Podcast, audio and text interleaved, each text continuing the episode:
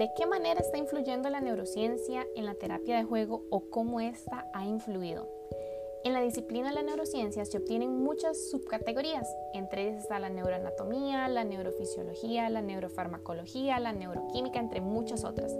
Con estas subcategorías se puede observar que la neurociencia estudia muchas partes del cuerpo humano, pero a nivel de psicología, a nivel de terapia de juego, esta ayuda dado que comprende el sistema nervioso y este sistema nervioso por ende comprende el desarrollo del cerebro humano.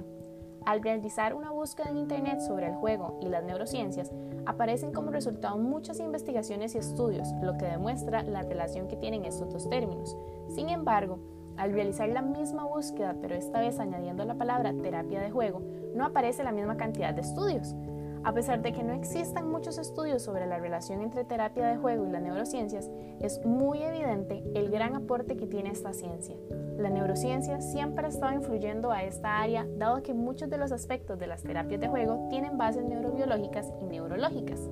Al estudiar el comportamiento y la formación del cerebro a nivel neurológico, se han descubierto muchas perspectivas de cómo el cerebro o bien el encéfalo va creciendo y cómo se desarrolla.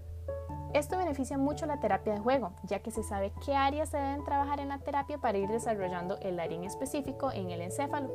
Además, gracias a las neurociencias, también se comprenden las partes relacionadas con las emociones, la regulación emocional y los procesos interpersonales, los cuales son áreas a trabajar en la terapia de juego. Estos dos términos van sumamente de la mano, ya que la terapia de juego está basada en los fundamentos teóricos de las neurociencias y de su desarrollo. La terapia de juego se utiliza comúnmente en niños que tienen poca edad y esto demuestra que su cerebro aún se está desarrollando y que sigue aprendiendo con cada actividad y experiencia que obtenga. A pesar de que el aprendizaje siempre se da durante toda la vida, gracias a la neurociencia se puede comprender las diferentes formas de adquisición de nuevos conocimientos por parte de la terapia de juego.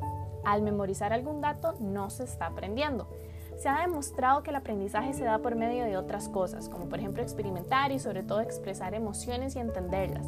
Por esto muchos juegos están relacionados a estos tres factores, lo cual destaca también la ayuda de la neurociencia a la inteligencia multidimensional de los niños y la adquisición de diferentes códigos durante su niñez.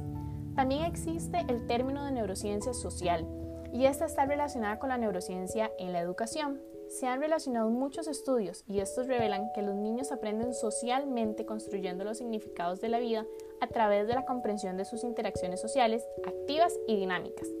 La terapia de juego siempre va a tener un enfoque diferente dependiendo del niño al que se le vaya a aplicar y las áreas que se quieran trabajar en este niño. En cada juego se va a tener su enfoque y su área y su terapia y el tipo de juego que se vaya a realizar para mejorar conductas, para tratar fobia, para manejar emociones como el enojo, para ayudarles a nivel educativo y en muchos ámbitos diferentes. Pero como ya se explicó anteriormente, gracias a las neurociencias se sabe el tipo de juego que se debe realizar para desarrollar el área a nivel cerebral que se quiera tratar.